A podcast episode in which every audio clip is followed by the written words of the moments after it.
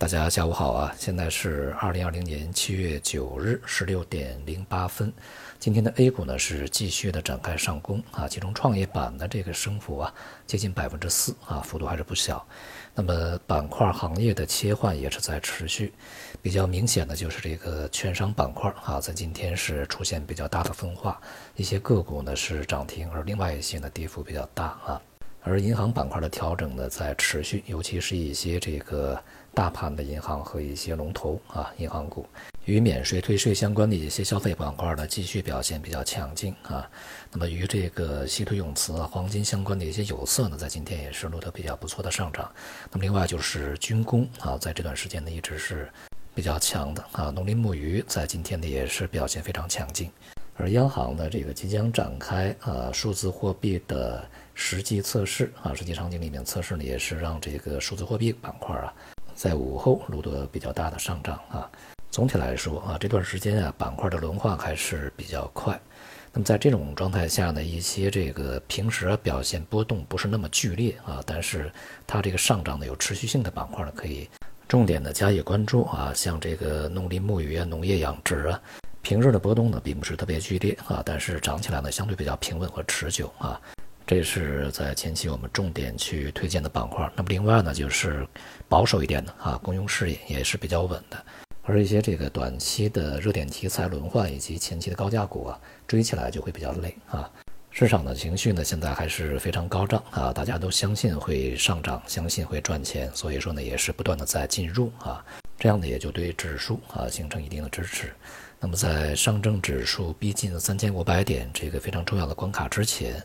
一些热门板块啊，相对比较拥挤的这种交易啊，需要进行一定的这个调整啊，所以说在接下来的这个板块的快速切换啊，还会再持续。而对于长期的这个走势而言呢，呃，银行、地产它们的走势呢是起着非常关键的作用。现在这个银行股啊，尤其是一些。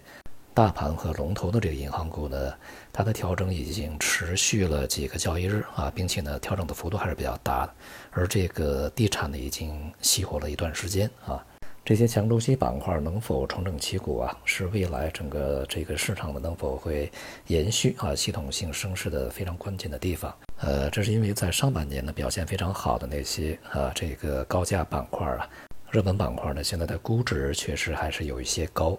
近段时间啊，这个无论是监管呢，还是一些这个主要媒体，还是机构啊，都是对现在这个比较快的上涨啊，提出了一些警示，呼吁这个理性对待，而且这个严查一些配资啊。不过呢，这个一般情况下，在这些警示刚刚出来的时候呢，市场不会特别听啊，还会把这个热情啊继续保持一段时间，并且呢，可以找到非常多的这个理由啊，对于这样的一些警示呢，去进行反驳啊。直到市场最终啊走不动为止啊！当前这个市场从波幅来讲呢已经足够，成交量呢也是足够大，已经具备了这个疯牛初期的这个初步特征啊。如果未来这个波幅和成交量继续扩大啊，那么它形成另外一轮股灾的风险呢就大大提升。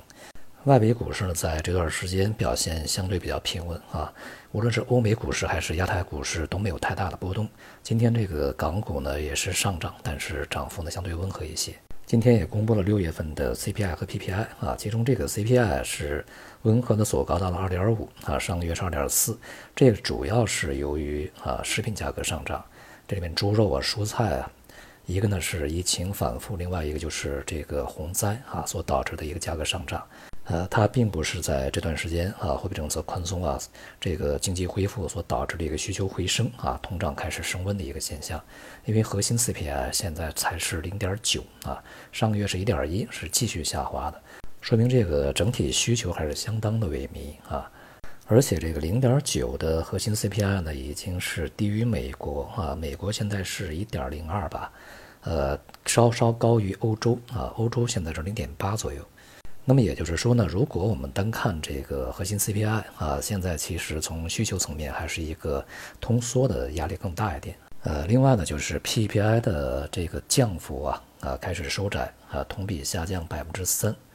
而上个月呢是三点七，这主要是由于原油啊啊还有一些基础原材料啊价格上涨，大宗商品啊价格上涨所导致。从生产端这个通缩呢有所缓和啊，未来在七月份，随着这个价格呢逐步的稳定，预计这个工业端的通缩呢也还会继续的改善一些。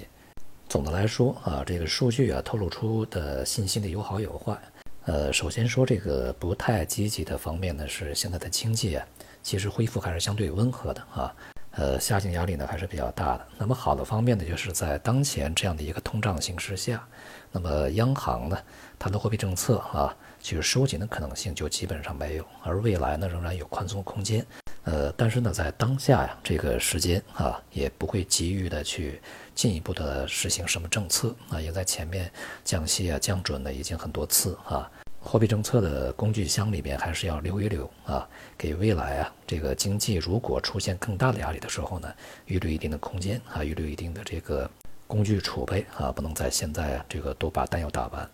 但至少啊紧缩的这个可能性是没有的。呃，总的来看呢，当前股市的一个全面的、快速的啊大波幅的上涨呢，呃，从基本面上是不支持的啊，但是从这个行业呀、板块啊、个股啊。呃，这种结构性的有差异的啊，它这种上涨呢，反倒是可行的啊。换句话说呢，就是未来啊，这个上涨的个股可能会分散在各个的板块行业之间。那么也就是意味着，其实啊，每个行业板块里面都有比较好的一些龙头和表现优异的这个企业啊。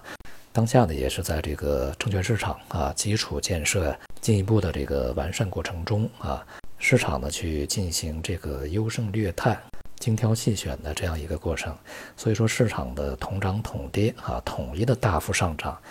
这种局面啊，恐怕是很难持续很长时间的。那么因此，接下来呢，一方面啊，股市的这个分化呀，会进一步的加剧，行业板块的快速切换也是在啊调仓的需要下呢，也会进一步的加剧啊。具体的体现到市场上呢，就是前期可能有一些啊涨幅巨大的个股跟风起来了。呃，接下来的不排除啊，连续的持续大幅回撤，甚至有这种天地板呢这种现象出现啊。同时呢，也会使这种大盘指数单边上行的状态啊受到干扰啊，也就是整个大盘呢也会出现一些区间的阶段性的波动。而由于当前的这个市场的急速上涨呢，主要是由于热情啊所去推动，所以呢，要对这个市场啊情绪可能在某一个时点出现极端转化啊，去做好一个预案。好，今天就到这里，谢谢大家。